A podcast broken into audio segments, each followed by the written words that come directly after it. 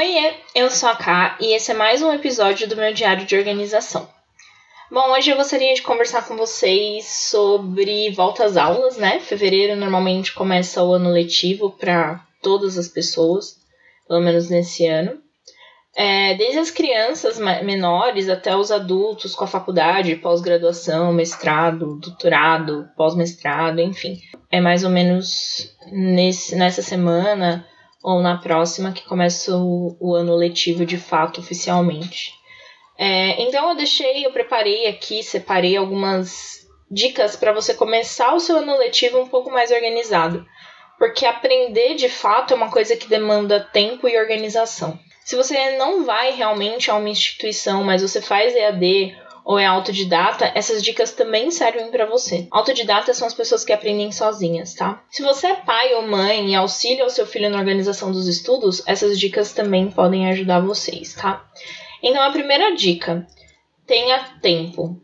E essa é a principal dica. Eu já começo com a, a mais importante, tá?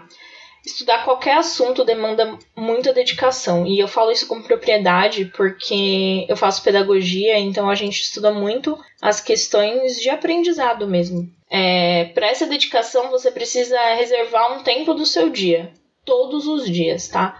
De preferência, sete dias por semana. Você achou isso exagerado? Calma, respira que eu vou te explicar como que você separa isso para que todos os dias você esteja aprendendo. Vamos supor que você tenha aulas de segunda a sexta-feira de cinco matérias diferentes. Basicamente é o que você tem numa faculdade normal, numa graduação normal. Se você for até algum lugar para estudar, você tem que pensar também em reservar um tempo para se deslocar até o lugar. É, precisa ter organização pelo menos das roupas que você vai usar no dia, o tempo de deslocamento e tal. É, que tal nesse horário você não aproveitar para dar uma lida na matéria que você teve? Não precisa ser nada muito preso nem forçado, tá? É só para uma forma de você lembrar o que você tinha visto durante a aula passada e tal. Não precisa ficar lendo, mas olhar só, ver os assuntos já é muito importante, já ajuda a fixar melhor. Se você estuda em casa, você pode aproveitar algum momento para sempre ver a matéria que você estudou no dia anterior. Pode ser no café da manhã, voltando do trabalho ou a caminho da academia. Escolhe um momento que tenha isso dentro da sua lista de próximas ações, dentro daquele contexto. Então, se você escolher, por exemplo, na volta do trabalho, é, o contexto seria na rua ou até mesmo na volta do trabalho, né, em, em trânsito para algum lugar. Tem gente que tem esse contexto nas listas de próximas ações, chama em trânsito. Então, enquanto eu estou indo de um lugar para o outro, o que, que eu consigo fazer? Eu, por exemplo, vou dar um exemplo pessoal, tá? Eu estudo, eu faço EAD, mas eu fazia semipresencial até o semestre passado. Então, eu li a minha matéria do dia a caminho da faculdade. Na volta, eu li a matéria do dia seguinte que eu faria EAD. Então, isso me ajudava bastante a ter as matérias sempre ali fresquinhas na cabeça e já é uma forma para você ir estudando para possíveis provas e avaliações e tal, né? As pessoas elas se enganam achando que elas aprendem alguma coisa estudando para a prova um ou dois dias antes, tá? Isso é o que mais acontece, é o mais comum. As pessoas estudam mesmo um ou dois dias antes, decoram mesmo só para passar, mas quem quiser realmente aprender e realmente absorver o que você está aprendendo, a melhor forma é você ver várias vezes a mesma coisa é, em vários momentos, até que aquilo fique bem fixo na sua cabeça, tá? É, é importante dizer que eu faço humanas, né? Então, para humanas, o, a leitura já ajuda bastante, mas para você que é exatas, você tem que fazer exercício. E para fazer exercício, você tem que sentar e fazer o exercício, não tem outra opção. Meu irmão faz engenharia e eu vejo ele assim com listas e listas de atividades que ele não faz só uma vez, ele faz uma vez quando o professor passa a lista e antes da prova ele refaz essas listas, fora as outras listas extras que ele faz como exercício. Então, assim, quando se trata de exatas, é atividade mesmo, você tem que fazer, sentar e fazer. E para isso não tem como você fazer num transporte público. Eu, pelo menos, tenho muita dificuldade para escrever com um ônibus, ou metrô, no trem, principalmente porque nem sempre a gente consegue ficar sentado, né? Às vezes a gente fica em pé. Mas você pode mandar um áudio para você mesmo, pensando na resolução de um exercício, se isso te ajudar, ou só ver, ler os materiais, como você resolveu os exercícios já ajuda bastante. Outra coisa importante é ter tempo para fazer as atividades passadas, tá? Eu, por exemplo, nunca gostei de fazer minhas atividades logo depois que eu chego, porque eu tô cansada e tal. E então eu fazia normalmente no meu horário de almoço, quando eu estudava à noite e trabalhava de dia. Hoje em dia eu gosto de fazer no final da tarde antes de, ensinar, de iniciar os meus estudos, já que agora eu faço EAD, então antes de começar alguma atividade, eu vejo se tem alguma coisa para fazer, alguma coisa para ler, e eu já faço antes de iniciar uma matéria nova. Se você se desloca até uma instituição, você já tem um horário fixo para estudar. Às vezes é das 9 ao meio-dia, ou então, sei lá, das 7 às 10, enfim. É, então, se você for autodidata ou fizer IAD, tenta ter um horário fixo também. Eu normalmente gosto de fazer depois do meu horário de trabalho, mas você pode acordar um pouco mais cedo e de repente fazer antes. Você tem que ver mais ou menos que horário que você está apto a aprender a qual momento do dia que você se sente melhor. Eu, por incrível que pareça, me dou bem com a parte da noite, por mais que eu esteja cansada. Depende do dia, assim, se o dia for muito desgastante, aí eu prefiro fazer em outro momento, no final de semana e tal. Mas tenta não deixar tudo para um dia só. Como eu disse, você tem que estudar todos os dias um pouco, sete dias por semana, para conseguir um resultado bom de aprendizado, não de decorar para passar na prova. É, não precisa ser um horário muito longo, tá? O bom de você ser de você ser autodidata ou fazer o EAD é que você pode distribuir por horários pequenos. Por exemplo, é, você pode conseguir fazer estudar só uma hora por dia se você fizer EAD e, ou ser autodidata. O importante é que seja constante todos os dias, tá? E o importante de ter esse horário fixo é você cumprir ele como se fosse um compromisso da sua agenda mesmo. Deixa ele na sua agenda reservado aquele horário para você estudar. Para você não acumular tudo para a última hora e aí ficar junto na época das provas, ou simplesmente você ficar procrastinando uma coisa que você quer aprender, no caso da pessoa que é autodidata. Bom, se você conseguir rever todas as suas matérias durante a semana e fazer todas as atividades, o que te resta no sábado é revisar, de uma forma bem livre, todo o conteúdo que você aprendeu durante aquela semana. É legal também você aproveitar para ir capturando possíveis gatilhos de pesquisa, livros para ler, um fechamento de um artigo, enfim. É, o sábado é bom para a gente fazer esse tipo de, de coisa, esse tipo de trabalho. No domingo, eu gosto de me dedicar a um livro mais leve sobre o que eu estou estudando. No caso, eu faço pedagogia, então eu leio os livros da área. É, eu também aproveito para ir visitar algum museu ou fazer algum tipo de atividade que tenha conexão com o que eu estou estudando. Uma coisa importante de, de se ressaltar é que eu faço essas coisas somente no período letivo. Ou seja, durante as férias de fim de ano e do meio do ano, eu me dedico às coisas que eu gosto de fazer. Então, eu leio livros de outros assuntos, eu me interesso, eu deixo um pouco a pedagogia de lado para não ficar fixada demais, para aquilo não, não ficar só aquilo o tempo todo, sabe? Para não enjoar do assunto.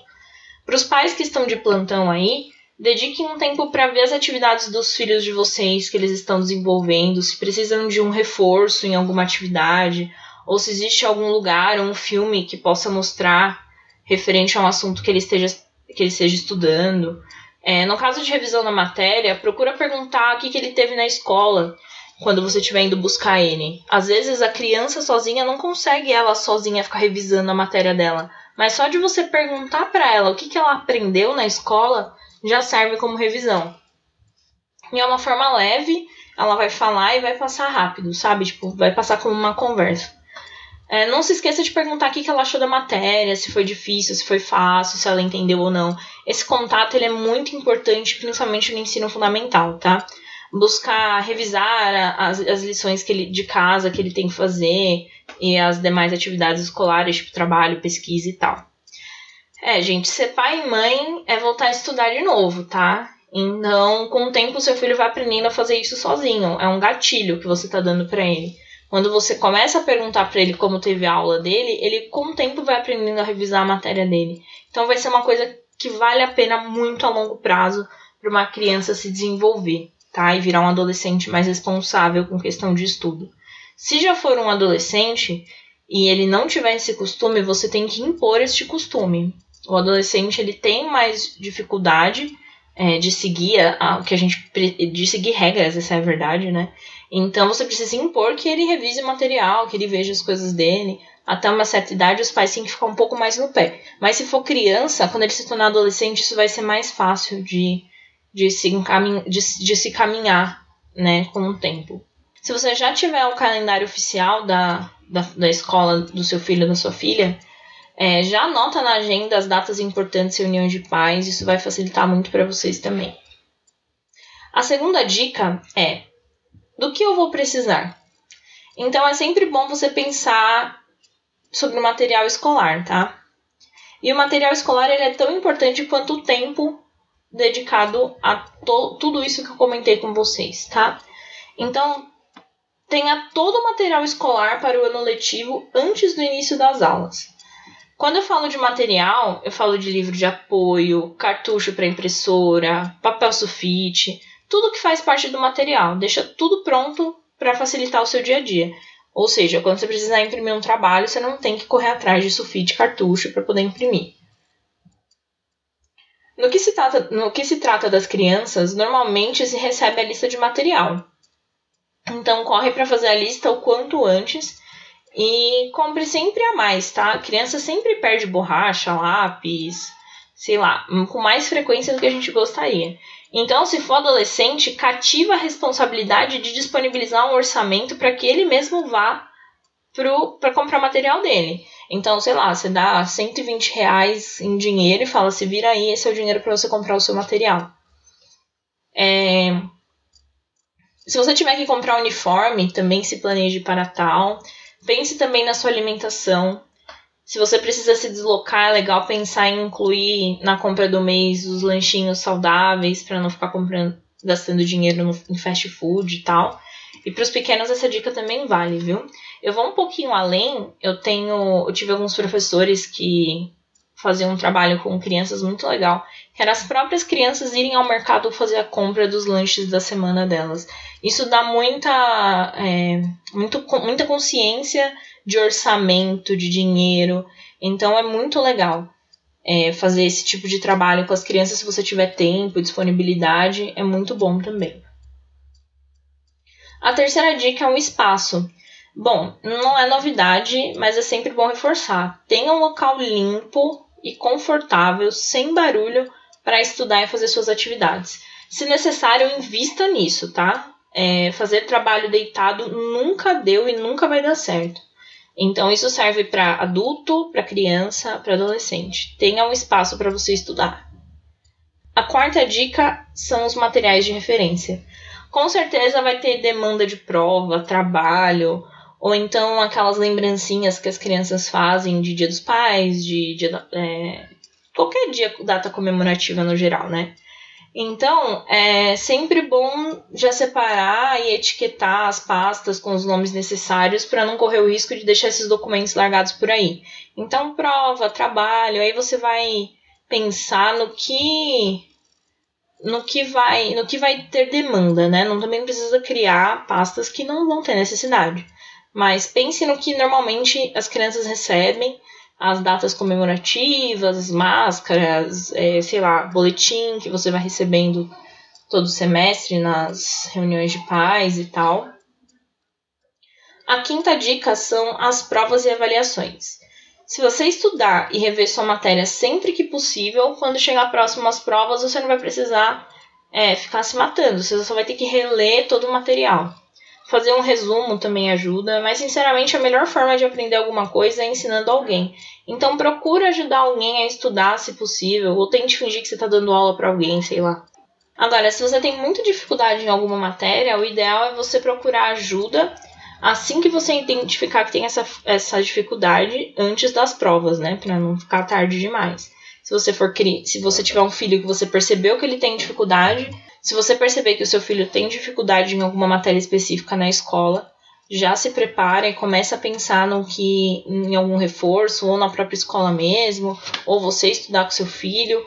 Isso é uma coisa também que a gente tem que demandar organização de tempo, tá? A sexta dica é: se prepare. Para quem estuda de manhã, se preparar para acordar cedo é muito importante. Se você trabalha e estuda, Talvez você precisa fazer algo no meio tempo entre o deslocamento entre a faculdade e o trabalho. Você precisa rever aí o que você realmente vai fazer. Para os pequenos, é bom conversar e já ir preparando para a vinda da nova rotina. Então, explicar para eles que eles vão ter que dormir um pouco mais cedo, para acordar mais cedo, fazer isso é, algumas semanas antes, porque para não. É muito agressiva, né? A mudança repentina, assim. Nós adultos a gente está mais acostumado.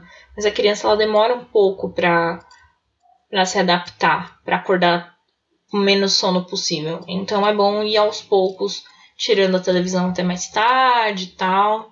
Tudo que todas as regalias das férias você vai tirando aos poucos para elas se adaptarem à nova rotina. A sétima dica é aproveite. Né? Estudar é muito bom, é, seja qual for a matéria, o curso, ou que você queira tentando, o que você esteja tentando se aprofundar se dedique de verdade e faça todo esse tempo valer a pena. Assim que chegar mais ou menos junho, julho, é bom você já se programar para as férias ou pelo menos se programar para não ficar preso nas matérias da escola ou da faculdade durante o recesso. Descanse, se você se dedicou, esse será o seu prêmio. Toda vez que tem uma mudança muito grande de rotina, a gente se preparar de verdade para isso, ter um ritual de preparação o meu é baseado bastante nessas dicas que eu dei, é basicamente o meu dia a dia. Eu não tenho filhos, mas eu tenho um irmão mais novo e eu ajudo muito nessas questões dele, então é, ver questões que ele precisa de reforço para o próximo ano letivo, é, já voltar à rotina de, de menos televisão, menos videogame, mais tempo estudando e tal. Uma coisa que eu ainda não incluí no meu não incluí no meu, na minha rotina é justamente o domingo e o sábado. O sábado eu ainda faço, mas o domingo de sair, ir para museu e tal é uma coisa que eu quero colocar mais presente. Mas eu tento assistir filmes que tenham a ver com a minha, com a minha área e tal. Então, é, esse é mais ou menos o meu ritual. Eu não compro materiais novos, tá? Isso eu vou falar no próximo episódio sobre minimalismo. Mas tudo que eu tenho, normalmente é o que eu já preciso. Então, para mim, já é o suficiente.